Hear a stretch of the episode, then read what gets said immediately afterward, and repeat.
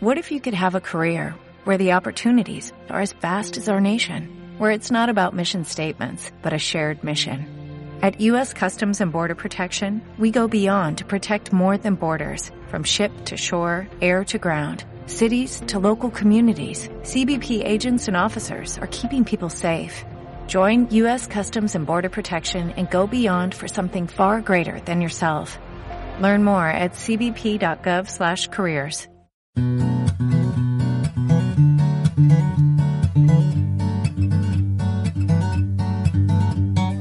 ¿Qué tal? ¿Cómo están? Bienvenidos a este episodio muy especial de Fútbol Infinito, aquí desde el estadio Iconic Lusail, que fue más icónico que nunca. Jaime Macías, tenemos campeón del mundo y tenemos campeón del mundo al cabo de una de las finales, si no la final más extraordinaria de la historia del fútbol, al menos de Copas del Mundo. ¿Cómo estamos, Vizca? Un saludo para ti, un saludo para todos ustedes. Este episodio especial de Fútbol Infinito es traído a ustedes gracias a Banco de Vivienda, una multilatina en El Salvador. Eh, ¿Ya nos volvió el habla? Nunca se fue, nunca se fue. Pero ahí pegó en el palo, ¿verdad? No, nunca se fue, nunca se fue. Eh, yo la definí, por ahí un poco eufóricamente en aquel momento, pero la definí como la mejor final en la historia de cualquier deporte. Es, es muy difícil. Son palabras mayores. Es que es esas. muy Son difícil. mayúsculas ge- muy grandes. Es muy difícil encontrar algo que se le parezca a lo que hemos vivido hoy, Vizca, porque creo que podemos hacer un análisis futbolístico hasta el 79, por ahí, eh, y de ahí en, en- en más es un vaivén de emociones y de momentos y de, y de- y de puntos de quiebre impredecibles que hicieron lo que pasó hace cuánto, dos horas, tres horas en Más este menos, estadio, Más o menos. una cosa irrepetible. Bueno, eh, creo que podemos empezar desde el plano de las emociones, ¿no? Eh, la verdad, difícil describir lo, lo que hemos vivido aquí, y yo más aún siendo argentino, porque la montaña rusa de, situaciones que el partido nos fue presentando, Jaime, sin entrar en la materia futbolística, fue algo extraordinario.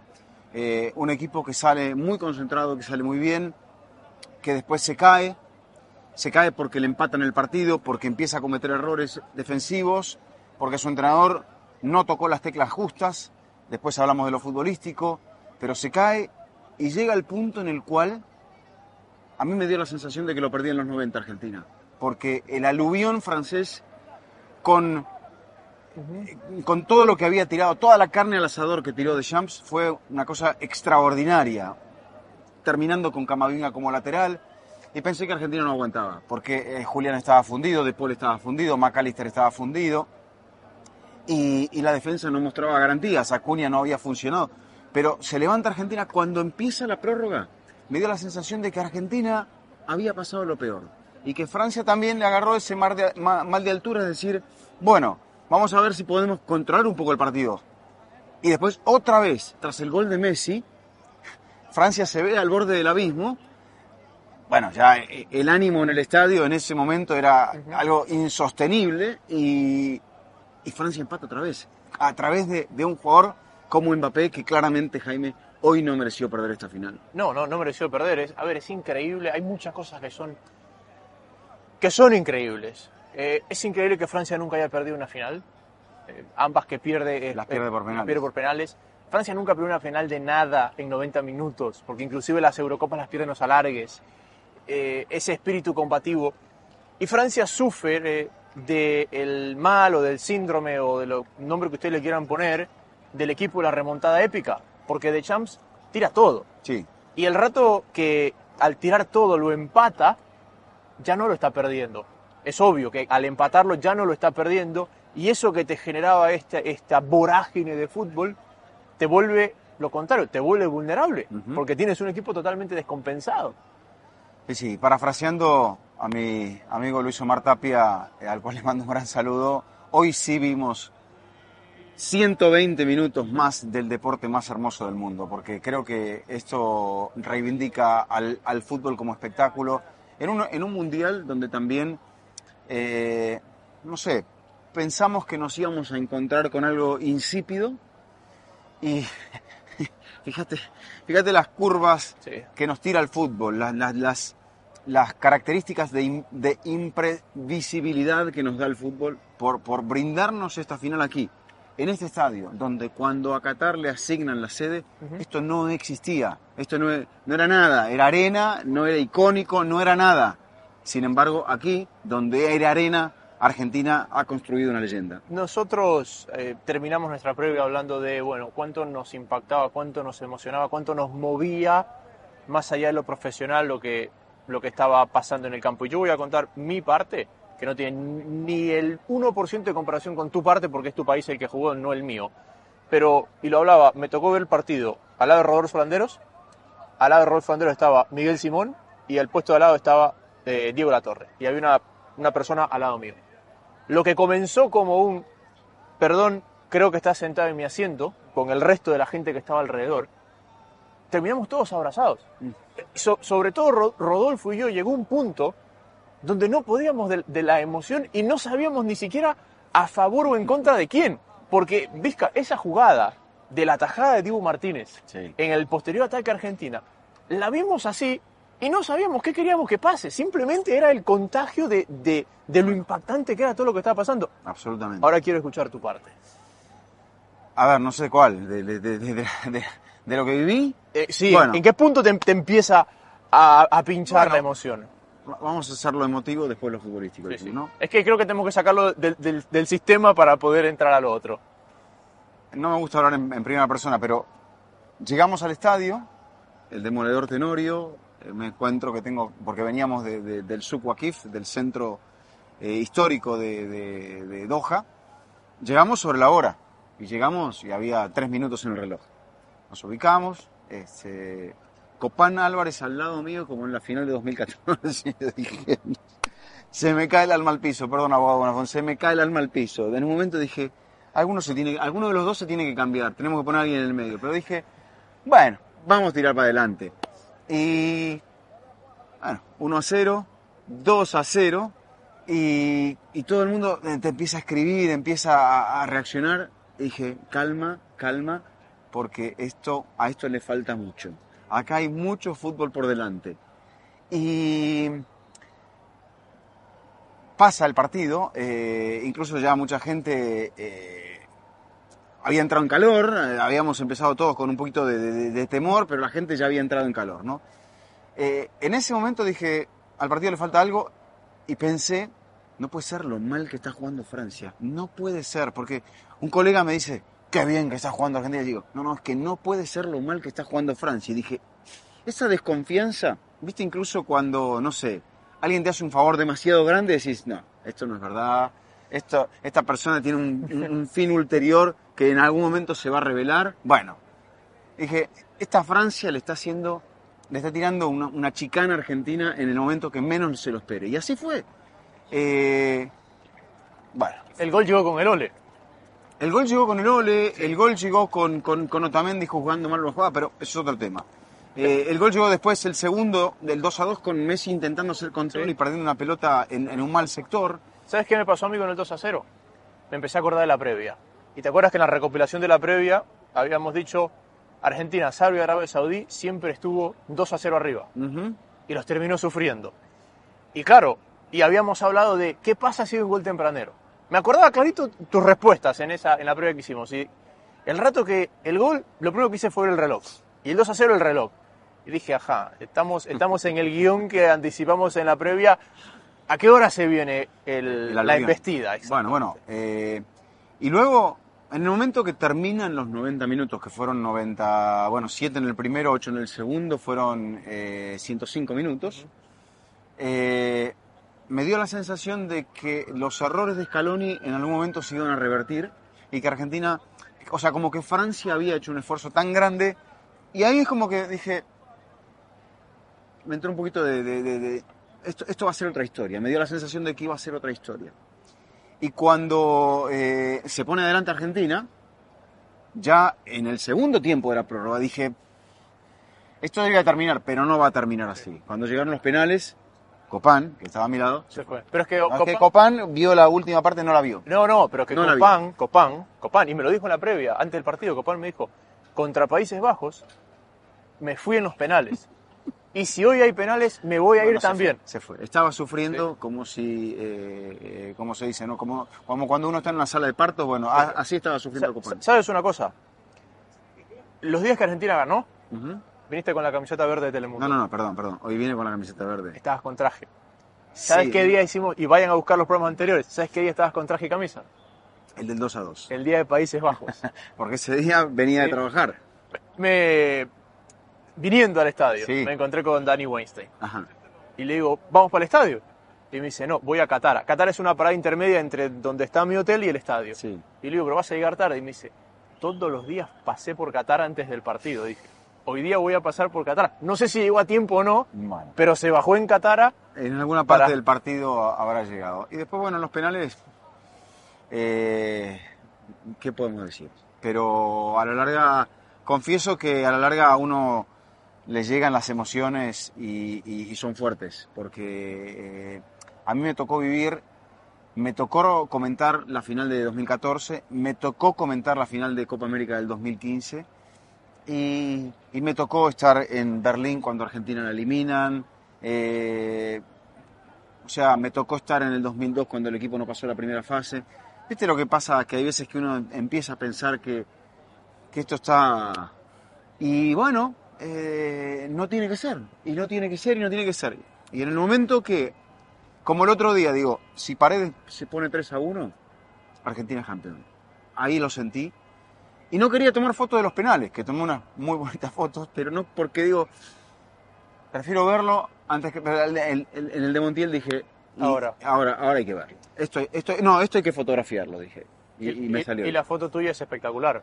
Porque es eh, para cuando el señor decide publicarla, es la foto con Lloris vencido y la pelota a punto de cruzar la línea. Es decir, el último milisegundo antes de que Argentina sea campeón del mundo. bueno ahora sí ahora sí Eh, la hemos sacado, lo hemos sacado del sistema. Y creo que hay un parte de sensaciones que se van a ir mezclando, cosas que no podemos explicar futbolísticamente. A mí cuando Argentina sobrevive los 90, Ujú. porque a mí me da la sensación dije, uy, cuidado lo pierde. Pero cuando Argentina sobrevive los 90 y llega a la largue, como que me da la sensación de decir, no lo pierde. Pero no, no encontraba argumentos para explicar por qué sentía que no lo perdía, pero me parece que el equipo te transmitía eso.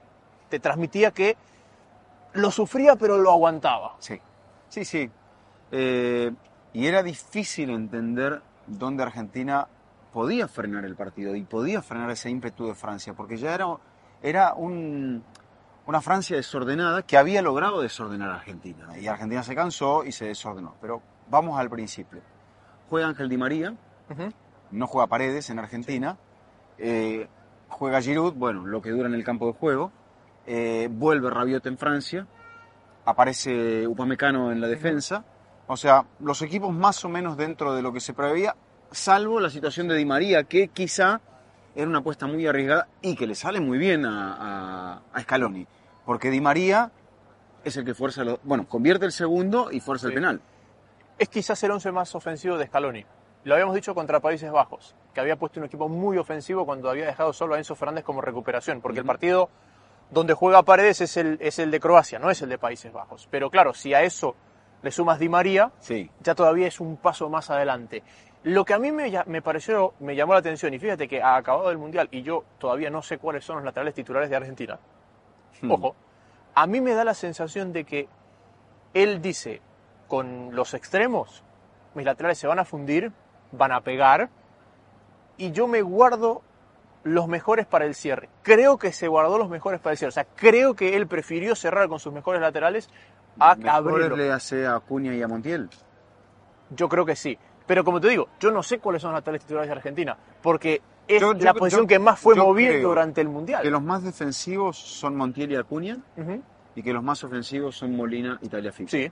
Tiene mejor trato de balón. Molina pasa muy bien, es muy veloz, eh, tiene muy, muy buen pie eh, entrega mucho mejor la pelota, para mí toma mejores decisiones de mitad de campo hacia adelante, pero es mucho más aguerrido Acuña, aunque a veces se suele descontrolar un poco. Sí. Y entró aquí, es el que reemplaza a Di María. Pero vamos, vamos, después de la formación inicial, llega el penal a Di María. Yo no tenía repe, creo que tenías repe. Eh, me la pasó Joe. Ajá. y yo le agradeció toda la tribuna a, a Joe. Si quieres te la muestro, para que la tengo a mano. Simple- simplemente Pero estamos... como no la podemos mostrar, eh, No, pero la yo- gente yo la te puede- creo, yo te creo. Sí, sí, la gente la vio, la gente la vio y no necesita que se la mostremos solamente para que tú la veas. Y en Lo eso toca Dembélé. no sé quién toca a quién. Se enredan. Sí. Bueno, Se enredan. eh, Di María es como que frena y si Dembélé se Y Dembélé- mi opinión del penal es que el contacto existe. Sí. Y si el juez de campo vio penal, el VAR lo único que puede es ratificarle que se tocaron. Claro. No puede decirle, y sí, y que pero- no tocó la pelota el jugador de- que defendía. Exactamente. Eh, antes del penal yo quiero entrar un poquito al 11 de Francia. Sí, Giroud estaba tocado. sí. Y la- el debate en el campamento francés era, ¿abrimos con Giroud o cerramos con Giroud? Pero Giroud no estaba. Y a la larga terminó no estando. Y después, y quizás me estoy yendo muy atrás, el eterno debate de si Teo era mejor que Lucas en épocas de Atlético de Madrid, En épocas de fútbol español. Y lo que te decían era, Teo es mejor, pero Lucas es Más inteligente. más inteligente. Bueno, y la prueba está que, le- eh, que Lucas es campeón y Teo es Y subcampeón. cuando, y cuando Ingrato, ¿no? Ingrata, ingrata, Total- ingrata etiqueta. ingrata etiqueta, pero cuando la cosa fue bien, Lucas fue el mejor de Francia. Sí. En- no hablo de hoy, en bueno, general. incluso Jaime, en el partido que juega contra Argentina, también otro loco partido, Sí. el de 2018, si no me equivoco, fue en Kazán. Sí, no, pero te digo, en este mundial. Sí, sí, sí. Cuando la cosa fue bien, Teo fue el mejor de Pero, Francia o en el pero podio. volvemos a lo mismo. Francia oh, nunca, nunca en el Mundial había jugado contra este nivel de exigencia, de intensidad y de emoción. Creo que el partido en lo emotivo superó al equipo francés. Totalmente. Y, y- y te encontraste con un Teo que lo has visto lo que es capaz con la pelota. Pisca, no parando, no pudiendo parar No. una pelota. No, no, bueno, no, mu- muchos muchos puntos bajos en, en Francia. Llega el segundo en un contragolpe eh, culminado entre Alexis McAllister y Di María. Me voy a quedar con una ventaja de ese gol por estar justo atrás de Scaloni. Cuando el Dibu despeja, porque esto viene de una jugada magistral de Mbappé que despeja a Martínez. Y Messi tiene a los compañeros de espaldas. O sea, Messi no sabe dónde está eh, Álvarez, este, perdón, Julián Sí. o McAllister. Julián o McAllister. McAllister es el que creo que hay alguien que pasa la pelota a McAllister, no, creo que es Julián, y después McAllister el que lleva la pelota por derecha y en- termina pasando a... Bueno, Messi, Messi, cuando Messi juega la pelota de espaldas a los compañeros, Messi no sabe dónde están. Por más genio que sea, no tiene como una especie de rechazo. Y es este Scaloni el que le dice, de primera ábrela, de primera, se vuelve loco Scaloni. Si pueden ver la repetición del gol, s- síganlo a Scaloni, se vuelve loco. Por eso Messi, a, a ojo ciego, Abre. tac. Y ahí es donde Francia queda Totalmente mal parado, totalmente mal parado. En ese gol, con Argentina yendo al, al descanso en ventaja, pensaba en algo que leí antes del partido, de las múltiples estadísticas y elementos de la historia. Al único equipo que se ha ido en una final en, en ventaja y se lo dieron vuelta es a Argentina, en 1930. Le tenía ventaja de 2 a 1 a Uruguay, un partido que se había puesto 2 a 0. Que cuenta la leyenda que el, el mundial se juega, con- la final se juega con dos balones, un balón argentino y un balón uruguayo. ¿Cómo terminó el primer, el primer tiempo a favor de Argentina? Dos la pelota uno. argentina. Se coloca la pelota uruguaya en el segundo tiempo y Uruguay lo termina ganando 4 a 2. Y aquí pensé que iba a suceder eso, pero Deschamps faltando Yo me acordé del, del 86. está bien. Que tuve la posibilidad, de- y yo también acordé de eso, de conversar con Julio Grondona y Julio Grondona me dijo, no, no me quiero burlar, me dijo, caballo que alcanza, gana. Eso fue lo que me dijo. Una, algo de la hípica, de la hípica. Y claro, dice, es Alemania se te pone 2 a 2. Alemania, estás listo. Y esta Francia, con ese Mbappé, se te pone 2 a 2. Y yo dije, esto está listo. Y si Francia apura en los 90, esto termina en los 90 y Argentina se va a casa con esta desilusión. Pero vamos al, al punto de los cambios. Eh, alguien me dice en la tribuna, ¿qué está haciendo? ¿Por qué no espera el descanso? Le digo, no, estás tratando de ver si se puede meter al partido antes del descanso, porque entiende que un 2 a 0 para un segundo tiempo contra un equipo como Argentina le va a costar mucho darlo vuelta, le va a costar mucho meterse al partido. Trata de hacerlo ahora y trata de darle un mensaje al equipo de que hay que, es como, Eh, es como darle a una persona que entró en estado de, de- de shock, dar un electroshock para, para sacarlo de ese estado. Y, y bueno, entra eh, Colomani y entra eh, Turán. Sí. Salen Dembélé y Giroud. Giroud porque no estaba bien Y Dembélé, y Dembélé porque no desastre. estaba jugando Fue un desastre. Dem- Dembélé, Dembélé, Teo, puntos bajísimos, bajísimos, totalmente superados por la situación. Giroud estaba lesionado. Este, es punto y aparte la situación de Giroud. No, es como es como tantos casos que hemos visto de alguien que dice "Y voy a- fuerza, y qué fue a fuerza". forzar. Y, y por ahí, por ejemplo, eh, si Di María hubiera jugado 2014, por ahí era un poco lo que fue Giroud. Probablemente. No lo sabemos. No, quizás, quizás directamente no hubiese aguantado y se hubiese roto los 15 minutos como le pasó, bueno, A Diego Costa. o como se rompió en, en la final de Santiago de Chile, que No, ese, es, o- o lo- ese es un punto también, o sea, O los centrales marroquíes en el último Sí, sí, partido. Entonces, eh, ese electroshock de, de, de, de, de Deschamps no funciona. Yo decía, ¿cómo puede ser que a Deschamps, al cual hemos ponderado tanto, está fresca la noche, Sí, por eso estamos así. eh, se le haya escapado tanto el equipo emocional, tácticamente, en la elección de los hombres? Que, yo digo, no, estás jugando mal a propósito. En un momento, perdón, digo, estás jugando mal a propósito. No puedes jugar tan mal este equipo. Pero estamos en una situación de final de campeonato del mundo y, y me pesa todo. Ya no es el mismo partido porque pensábamos que los que venían más forzados anímicamente eran los argentinos porque la sequía de 36 años, Francia fue campeón hace cuatro, es el campeón vigente, pero el que entró eh, congelado Fue Francia. fue Francia. Y hay algo que, que para mí hay un error de Deschamps. El resto son rendimientos bajos que él corrige, pero cuando tiene el 11 titular Francia, Francia llega a un punto donde hace hombre a hombre en la salida argentina. Entonces Griezmann se metía a la altura de Giroud. Entonces Sí. tenías Mbappé, Dembélé con los laterales, Griezmann, Giroud con los centrales. Esa defensa un poco asimétrica, Teo quedaba un poquito en una zona media, hacía una falsa línea de tres, pero el corazón de Argentina es Enzo Fernández. Sí. Entonces en esa distribución Pero- Enzo estaba totalmente libre. Porque entendían que si los centrales salían en conducción eran el punto vulnerable.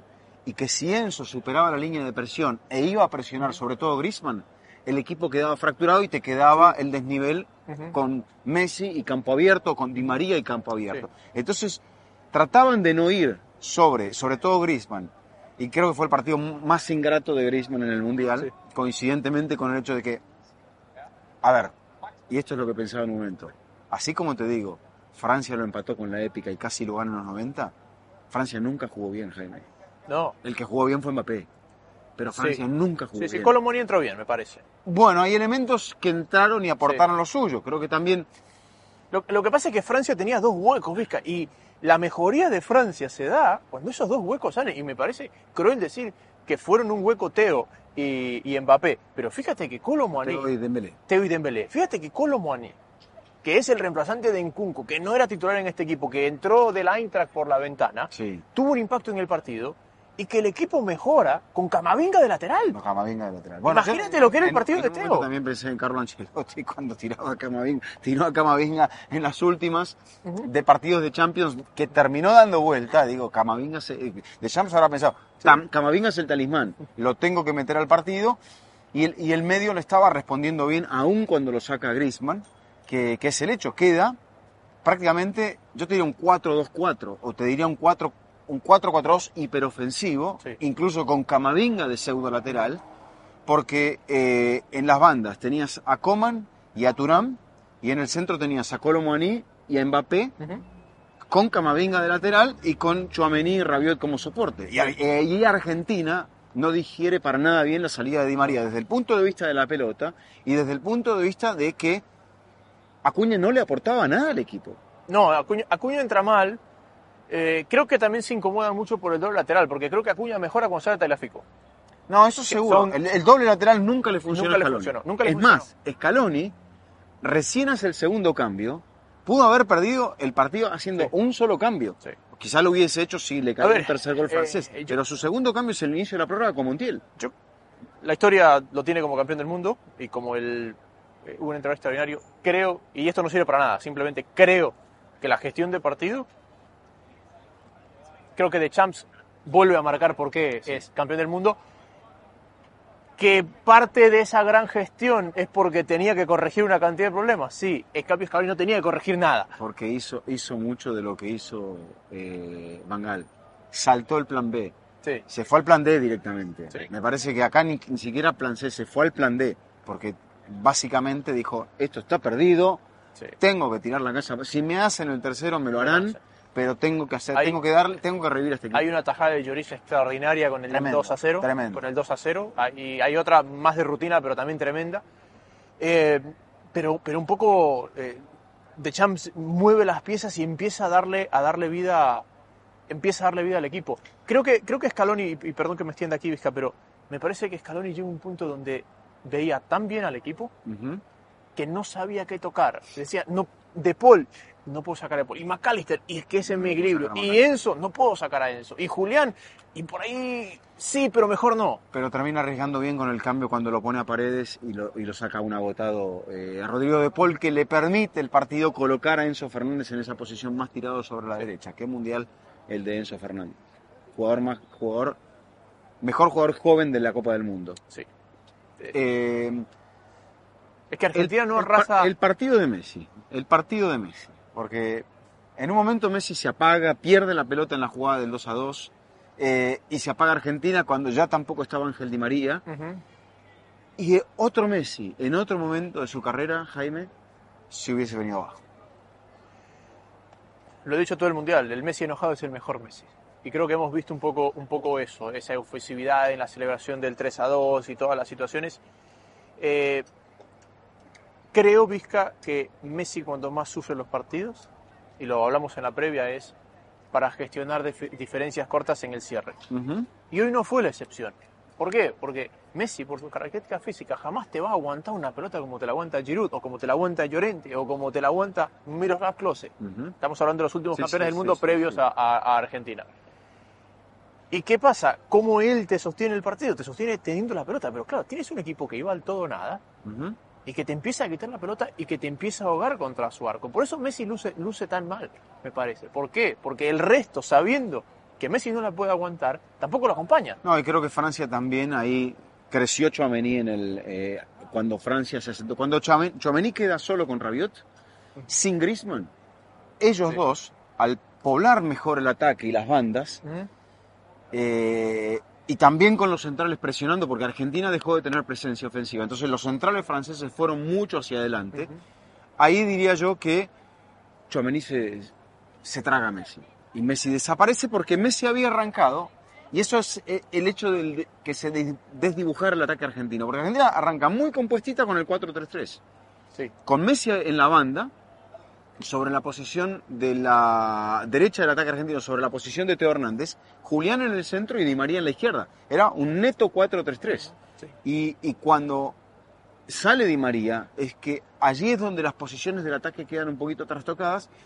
Y básicamente lo que hacía eh, Julián era correr en presión y tratar de ver si corría y pescaba algo. Sí. Y Messi no es un jugador corredor. No, porque si tú ves el cierre de los partidos de Argentina, y lo hablamos en la previa, todos son exactamente igual.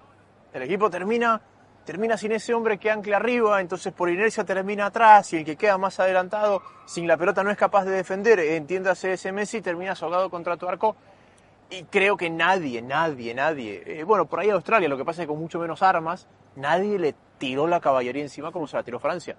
Porque Países Bajos y eso pasó y pasó Sí. lo mismo. lo que pasa es que Después Países Bajos- afloja y Argentina se vuelve a meter en el Lo que pasa partido. es que Países Bajos le, le- le- le tira todo, pero se lo tira de una forma distinta, le mete las torres. Sí, Entonces lo empieza a pelotear. sí. Este de acá lo Pero empieza había a menos tiempo. Allá el, el- el- el gol del 2 a 1 llega en el 84. Acá Sí. el gol del 2 a 1 llega en el 74, creo. O sea, esos 10 minutos de diferencia pesaron mucho en el ánimo de Argentina y en el hecho de que aquí el gol del 2 a 2 creo que llega en el 81, si no me equivoco. El, el, 1 a 1, el, el 2 a 1 es en el 80 y el 2 a 2 en el 81.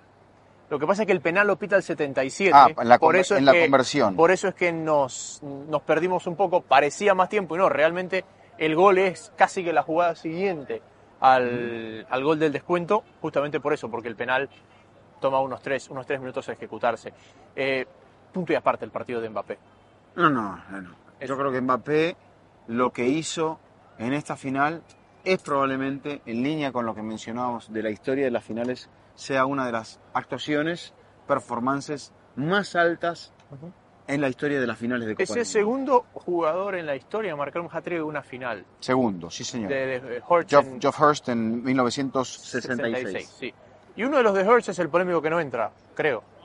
Es el- claro, es exactamente. uno de los tres de Hurst es el que supuestamente no entra contra, Sí, contra och- Inglaterra. 80, 80 y 81. sí. 80 y 81. Sí, lo que pasa es que el penal fue al 77 y ahí terminó mm, eh, demorando. El gol de Mbappé el 2 a 1 es una, es una brutalidad.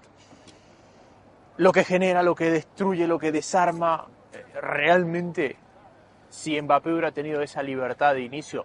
Y creo que, que Mbappé, y lo habíamos hablado en la previa, decíamos, de Champs En la, Mbappé en la banda no funcionó, no funcionó. Entonces, pero en, en el centro sí. Cuando entró Turán, el equipo fue otra cosa. el equipo fue otra cosa. Pero y cuando salió Griezmann, todavía fue otra cosa. Otra cosa, pero porque dejó de jugar con, con Giroud, que no era ni presencia importante en el área, ni presencia importante en la media punta. Y Lo tiró a Mbappé. Usted juega allá adelante y que sea lo que Dios quiera. Es que de lo- del 11 que uno imaginaba de Francia, y siempre decimos esto, del 11 tipo, ¿qué, qué cambió? Y lo que tú marcas, el equipo terminó jugando con dos de los tres atacantes distintos. Y el que, el que repetía jugó en otra posición, que era Mbappé. Sí, señor. Terminó cambiando todo el medio, terminó cambiando lateral Sí, señor. eh, y, y terminó haciendo siete cambios. Mucha gente dice, ¿por qué siete cambios? Porque técnicamente el cambio de Rabiot por Fofana fue por, por eh, El golpe en la cabeza. el golpe en la cabeza de Adrián Rabiot. Sí, un punto que no lo reconoció Rabiot porque como salió sin el moño, sino con la melena, no- Este- nadie este- sabía este- quién era. este quién es. nadie sabía quién era. ¿Este quién es? Eh, pero eso, Creo que en la, en la primera parte de la prórroga no pasa gran cosa. Eh, en la segunda ya otra vez vuelve la pirotecnia. Y Argentina también creo que empieza a, gestionar el partido de otra forma. eh, porque bueno, da ese golpe emocional de, de decir, esto hay que tratar de ganarlo en la cancha como sea, el campo como sea. Y en el 108 Messi marca, marca ese 3 a 2 que, que creo que él duda de si realmente el gol vale. Porque se queda mirando al asistente y después es que el asistente pita offside. Sí, y después en línea le dice que no. Porque, ¿sabes qué pasa? El, es tan malo el achique, si no me equivoco, de Upa Mecano, sobre Julián, quiero decir Julián, no sé si ya estaba Lautaro. No, es Julián todavía. en el 3 a 2, Sí. Lautaro. Lautaro. Lautaro. Es tan malo el achique que si tú te perdiste un, un- una milisegundo la jugada, lo ves aquí, adelantado. Cuando realmente parte en línea. Sí. pero es tan, es tan malo el achique de Francia y es tan bueno el desmarque de Lautaro que el rato que tú miraste a ver están ya así, parecía adelantado. Y por eso Messi duda. Y por eso Messi duda y también me parece que duda porque, a ver, el gol termina siendo, y sin la repetición, el gol termina siendo la pelota que sacan de la línea que no la sacan de la línea, sino que la sacan de adentro, De adentro, ¿verdad? sí, sí, sí. Entonces también no es lo mismo verla de lateral Claro. y saber que entró que ser tú quien remató No, Messi y ver que un tipo de te que, de que bloqueó. había superado la línea de meta, pero se queda medio dudando de si el, que, que, Sí. van a pitar posición adelantada. Eh, El Mundial de Messi es tremendo. 118 empata Mbappé. Ahora después me vas al Mundial de Messi. 118 empata Mbappé de penal. Y otro error de la defensa argentina porque si bien es cierto, estás metido atrás, Montiel no, o sea, no puede cometer esa ingenuidad de ir Ah, con ¿fue el brazo Montiel? atrás. Sí, fue- es Montiel. Yo hubiera apostado que fue Petzela. No, fue Montiel. Estaba yo en el Fue otro lado. Montiel. Sí, sí. Montiel. Montiel fue villano y héroe. Sí, sí, sí. sí. Hubo muchos de esas categorías, villano y héroe en el partido, Sí. porque el partido fue eso. Fue un partido donde Sí. no podías terminar de colocar el, el dedo en un renglón porque te saltaba. Me acordé de la comparación con Elizondo, cuando elogiamos a la generación del 86, Sí, eh, ganando después de que le empataron. sí. Y al final de este partido decía, Argentina estuvo dos veces a 10 minutos de ser campeón del mundo. Sí, señor. Bueno, la segunda vez estuvo a tres minutos de ser campeón. A del tres mundo. minutos Do- dos minutos. El gol llega en el 118, si bien es cierto, se jugaron Ajá. tres minutos más. Y, e igual se dio modos de llegar más fuerte a esa instancia a la que se había visto obligado a jugar. Y creo que tiene mucho que ver el, el, el, eh, el guion. Porque como tú dices, en los últimos 5 de los 90, Francia lo pudo ganar. Tranquilamente. Y Argentina es como que, uff, llegamos a la larga. Y en el 123 y centavos, la tajada de Dibu Martínez, también es como que Argentina dice, "Uf, Ciento- 121, 121. bueno, la tajada de Dibu Martínez es como que también es un uff, llegamos a los penales. Sí, sí. Y te cambia por completo y- la perspectiva Creo que Dibu llegas a la también en, en- en los descuentos de los 90 también Sí. tiene otra. Hay una, hay, hay una jugada que yo pensé que era penal. Sí, sí, sí. Me parece que esa fuera, no he visto repetición. Estamos aquí a pelo. Termina, terminó marcando una falta ofensiva de Colomoni. Sí. Eh, ¿Qué pasó? ¿Qué datos le.? no, no, no, repaso, repaso el tema de los cambios porque eh, fue un partido de tantas variantes. Argentina termina haciendo los seis, los seis cambios cuando ingresa Dybala, imaginamos que para los penales, y es ahí cuando lo saca, recién cuando lo saca Taliafico. Lo que pasa es que, Lo mete en el 116 a Petzela para defender con altura. es que Petzela entra a defender la pelota parada en la que se origina el penal. Sí, es verdad. Petzela entra a defender esa pelota parada. Eh, y después me parece que lo mete a Disasi de Champs en el Por 120 por Koundé. Pensando en un penal. Pensando en un penal. Patear Que lo- en un penal. Que lo, lo cobra Disasi. No, no, no, no. Disasi no, no llega. No llega. Eh, los que fallan son eh, Coman y Chomení. Y. Tchouaméni la bota, Coman se la ataja, se la ataja Se Diego lo Martínez. ataja Diego Martínez. Hablando del Mundial de Mbappé Vizca, Sí, tienes que patarle tres penales a un arquero en 30 y que no te acierte ninguno. No, bueno, que- acertó, acertó dos, Dibu, pero no, no Pero se los pudo atajar. Tienes que y agarrar y pedir si yo voy. Y, y yo voy. Y yo soy el líder Bueno, de este equipo. de la tanda, los dos número 10 sabían que tenían que abrir la tanda. Sí, pero Messi tenía un penal menos pateado que... que Ta, ta, ta. que- Pero igual, igual, o sea, no te queda otra. Sí. Ese es un penal que no te queda otra. Recado a Neymar. No te queda otra, hay que patearlo. Sí. El 10 tiene que patear al primero. El, o el más importante. Todos son importantes, pero lo más importante es manejar en la definición por penal. Y fíjate que Argentina gana el arco, pero Francia gana para patear primero. Y, y en esa disyuntiva, eh, Scaloni dice, carne al asador, todo lo mejor al principio. Acuérdate que contra Países Bajos pasa lo mismo. Argentina gana el arco, patea primero, Van Dijk, pero Dibu ataja. Entonces cambia la secuencia. Cambia la de dinámica. de la cambia la- Acá la porque- dinámica... Porque eso te cambia la dinámica. Si tu arquero te da una mano, Sí. cambia la, diná- la dinámica de, de quién. Porque se dice eso, que siempre el que ya arranca ganando es como arrancar ganando un partido. Sí. Y, y esa es la definición. Y tenemos que hablar de las definiciones y, y de su. Porque la Eurocopa pasada se define una definición por penales, este mundial se define por penales, el de el que gana Brasil se define por penales, el que gana eh, Ah, el del 94. el de Italia se define por penales en la segunda instancia. Sí. Italia gana y pierde por penales. Eh, Lo que pasa es que creo que hay dos tipos de definiciones por penales. y Scaloni, espérate, lo pone Dybala y Dybala patea el segundo penal. Dybala tiene un par de intervenciones con el balón, porque entra y juega 5 o 6 minutos, donde aporta mucho, va a robar pelotas abajo, o sea, entra muy bien Dybala. Y ya cuando entras y decís, no toqué una pelota y lo primero que tengo que patear es el Sarabia. penal. Exacto, es, es de... Bueno, Sarabia entra y pega una pelota en el palo, pero no la del penal. Pega una pelota en el palo donde pudo haber ganado España. Sí. Sí, no, estoy, estoy, estoy de Pero acuerdo. vol- volvamos a Mbappé, dijiste, los tres goles de Geoff Hurst, eh, goleador del Mundial con ocho tantos, Es que está, está a tres goles de Miroslav Klose. Se- eh, ¿llegó a, a 12 o a 13? Tenía, Yo ¿cuánto- creo que llegó a 13. Tenía 10, a ver, tenía... ¿Cuánto tenía tenía el di- Mundial No, pasado? no, tenía 10, tenía... Cuatro tenía. Sí, Entonces tiene tenía 12. 10, o sea, tenía 10 antes de este partido. Hizo 13. Tres. Klose tiene 16. Bueno. Jules Fontaine había marcado 13 en un solo Mundial Sí, para Francia. ya lo igualó. Entonces lo igualó. Es el máximo goleador francés en mundiales. Correcto. Y en un, mundi- en, un, en un mismo partido, en una misma final de Mundial, nos encontramos también con un argentino que vuelve a marcar dos goles. Hasta este punto, hasta este punto, solamente nueve futbolistas habían marcado dos goles o más en una final de Copa del Mundo. Aquí tuvimos dos. Uno solo, el de tres goles, que es el inglés Hurst del 66. Ujú. Eh, y en Argentina, en el caso de, de Messi, solamente Mario Alberto Kempes Sí. había marcado dos goles. En el tema emotivo, no sé si en la canción, desde el pero es como que Messi, una vez que ya no estaba Maradona, no sé, es como que Messi se liberó, Jaime. Es como que Messi se hizo cargo de Argentina, el 10 se hizo cargo de Argentina, dejó de estar el 10 en la tribuna, el 10 observando o el 10 en el banco de suplentes, y este 10 se hizo cargo. Hubo un clic mágico allí. Y no quiero pensar en cuestiones celestiales, pero es un poco lo que pasó. O sea, vimos al mejor Messi, probablemente el mes, el mejor mes de Messi de su carrera. Es el mejor mes de Messi de su carrera. Eh, y eh, entiendo el lado por el que vas y me parece que hay algo ahí.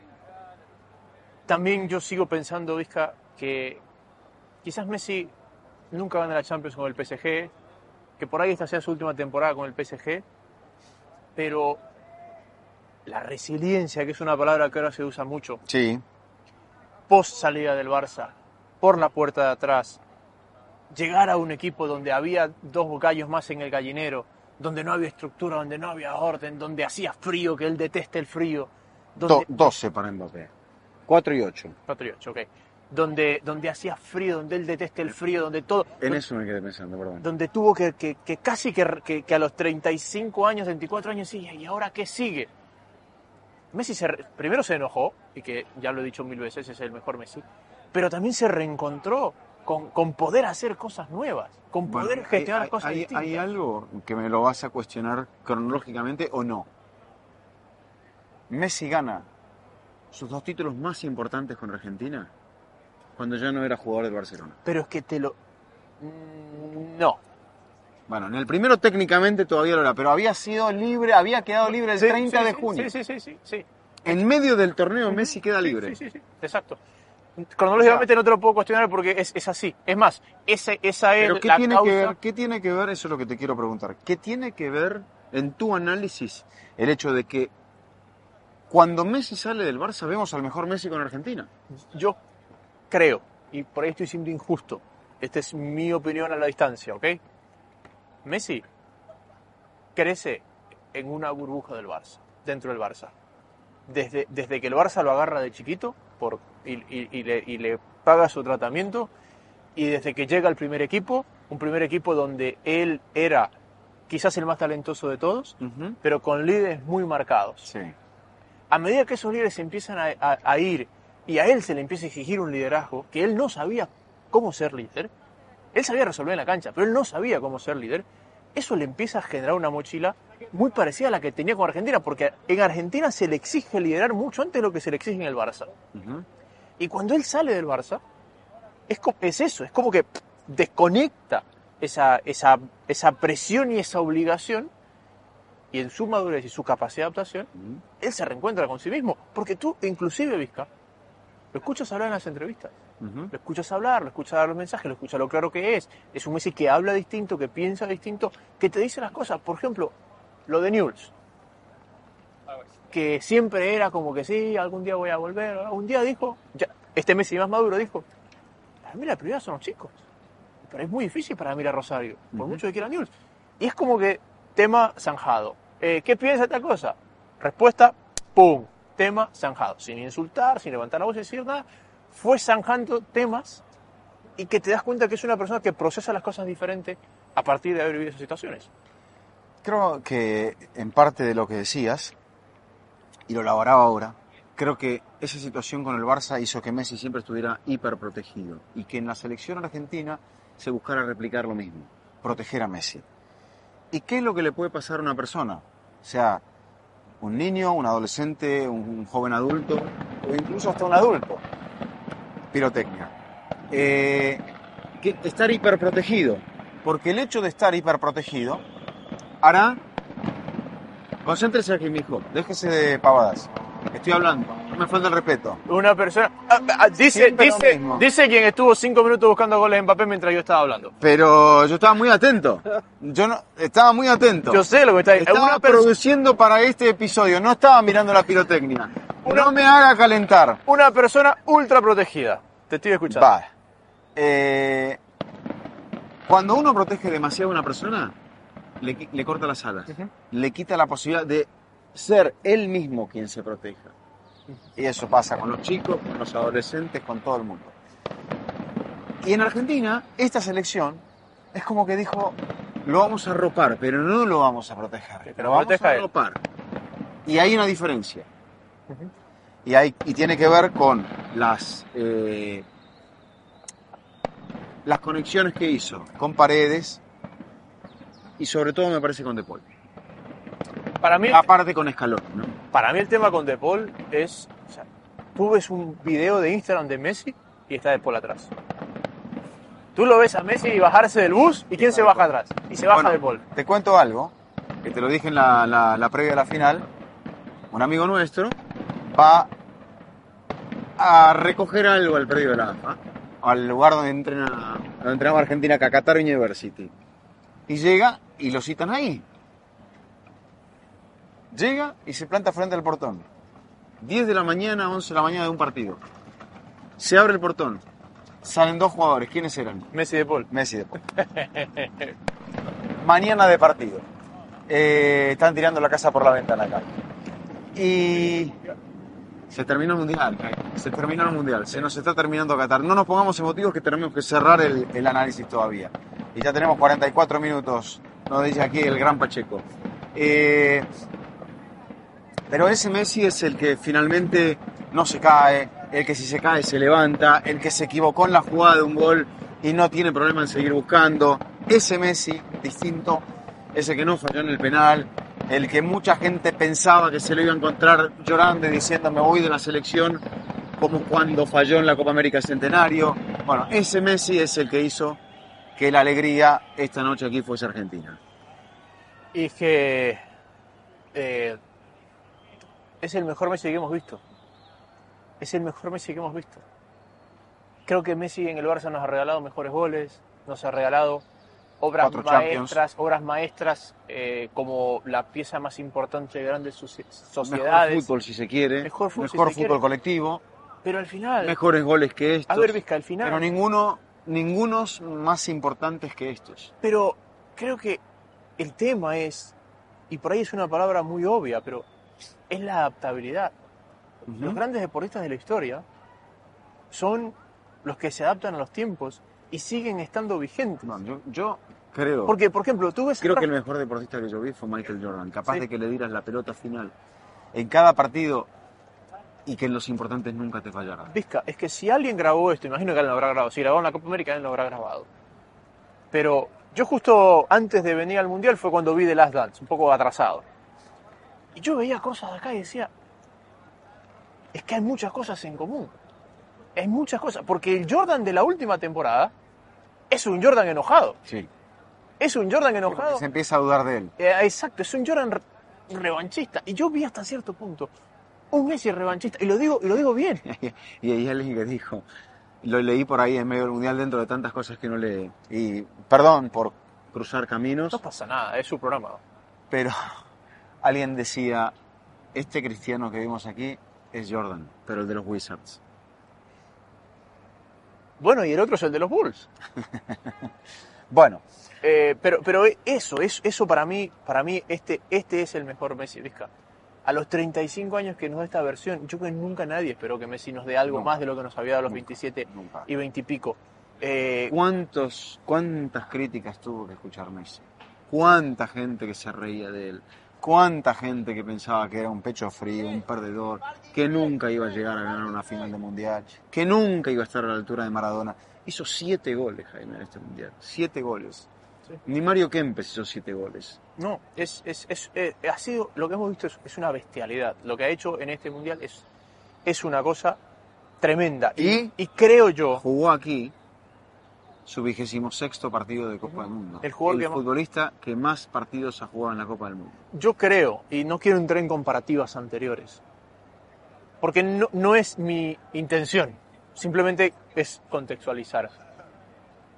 Siento que cada vez es- a nivel sudamericano estamos más lejos de Europa. He dicho que Francia es lo que Brasil debería hacer.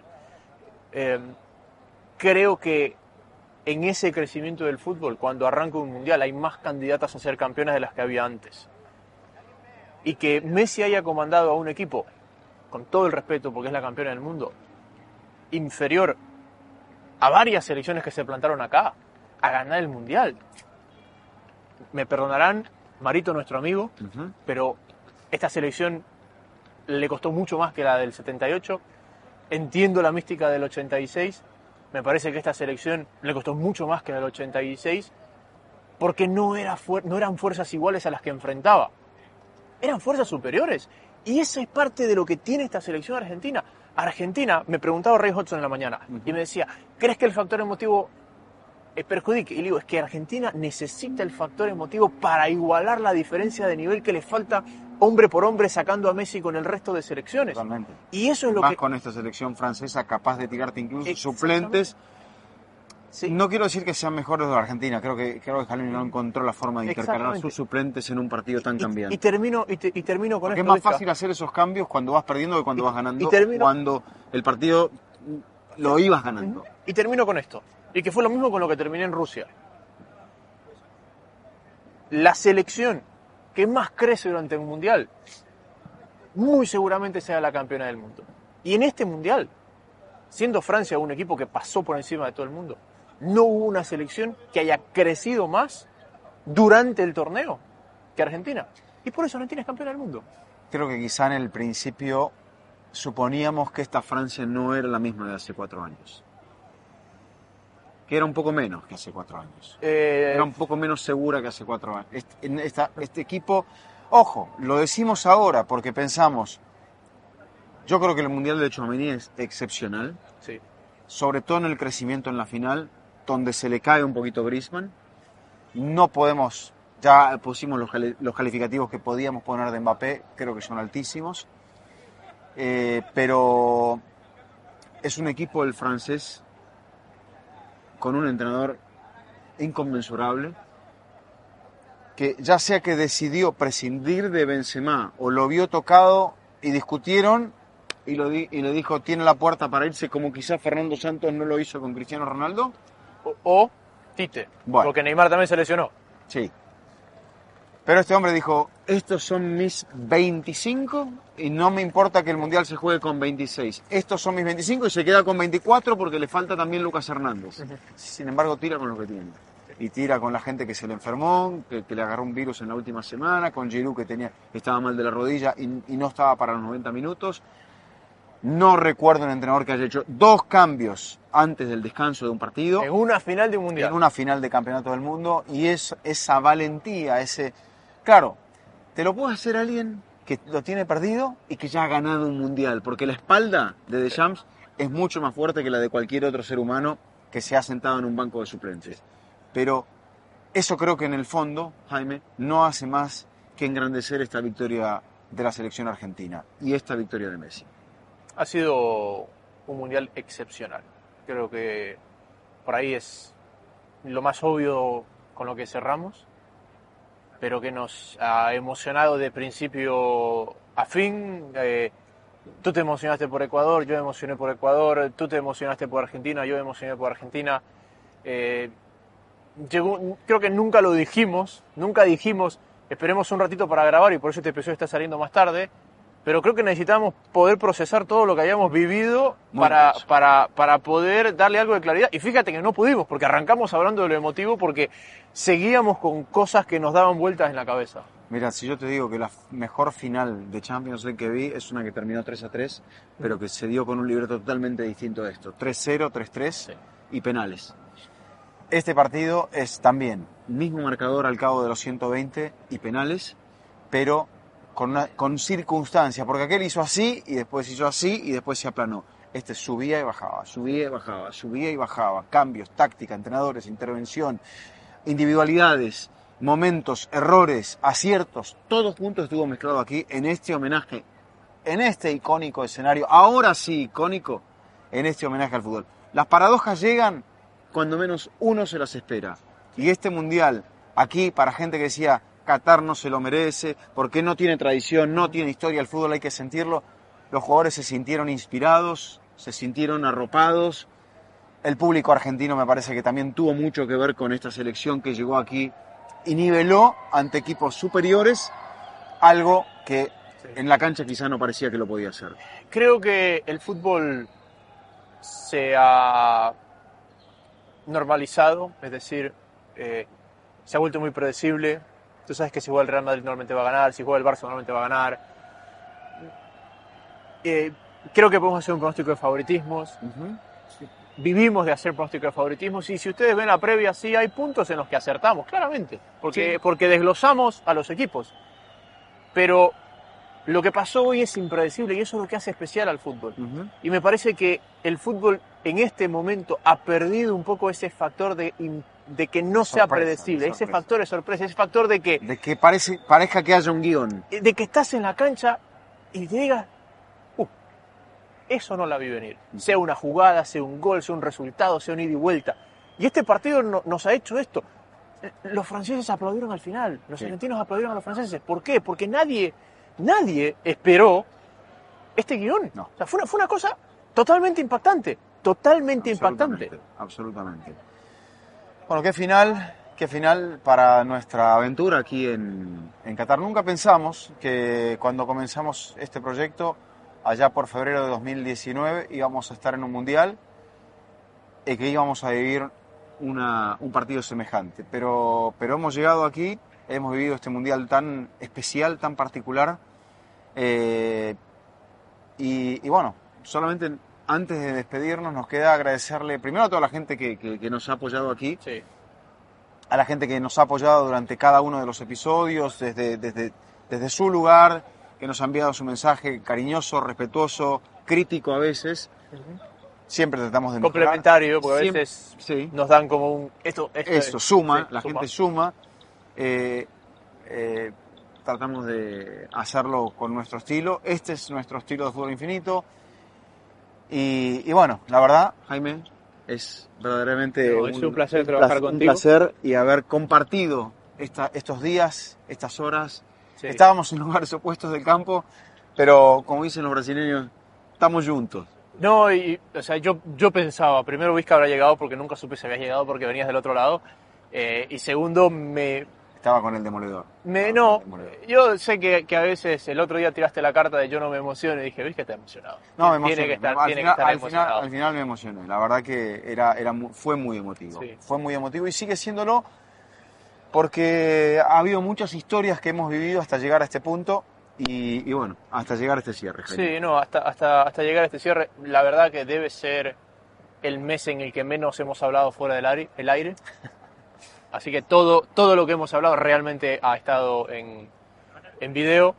No nos hemos peleado por horarios ni por No. eh, coordinación. Así que el agradecimiento a Pacheco, que está acá aguantando frío con nosotros, a José, a Joe, a Alfredo, a Jonathan, eh, a nuestros patrocinadores, a, a todos los que han hecho posible esta, esta maratón de fútbol infinito, porque si bien eh, sabíamos que habíamos llegado al mundial casi con 300 programas, jamás habíamos tenido Esta programas intensidad, a días consecutivos, ni siquiera en las épocas de eliminatorias habíamos tenido tanta carga de partidos y que al final no sabíamos si íbamos a tener de qué hablar. Bueno, Pacheco está haciéndonos así que ya pasamos Ya los es la 50 hora, es pico. la hora y hay que subir este programa. Eh, ah, Eh, que se suscriban. Que la gente se suscriba, que nos, que, que nos acompañe y agradecemos los que nos acompañan, los que nos han acompañado desde el principio hasta esta final y seguiremos porque el fútbol es Es infinito. infinito. Y agradecer a la gente de la vivienda que nos ha auspiciado el, el episodio de hoy, un episodio muy especial, un episodio histórico. Una multilatina en El Salvador. Eh, ya sé que no te gusta que me estreche, te, estreche la mano. No, ¿Me vas a dar un abrazo ya, ya, ya, ya, ¿Me ya, das? ya, ya nos abrazamos. Abrazamos, no se ponga salamero. Que la No, gente- porque después se pone, se emociona y, y, y se pone rojo. No, no, no, hay que emocionarse, hay que emocionar. El fútbol es emoción. Así que aparte de que es infinito, es emoción. Y la verdad, este día, esta noche del 18 de diciembre, nunca la vamos a olvidar. No, no. Eh, Aparte que no habrá un mundial a esta fecha. No, Eh, tampoco, tampoco aparte de habrá que- nunca un mundial. No, no, ha sido- en, ha sido- en- en noviembre, ha diciembre. sido, eh, no, y le decía a, a Rodolfo al final y después con, con Miguel Simones, es de esos momentos en los que te acuerdas con quién lo vistes, qué hiciste, Todo. quién estaba al lado tuyo, qué te dijo Vizca cuando se, cuando se vieron, qué, cómo estabas vestido. O sea, es ese tipo de momentos en los que te quedan tan marcados que te acuerdas de detalles que quizás no te acordás de otros partidos, de otros. de. Absolutamente. Así que creo que Gracias. gracias. Ciérrelo nomás. Este ha sido un nuevo episodio de Fútbol Infinito y será hasta la próxima.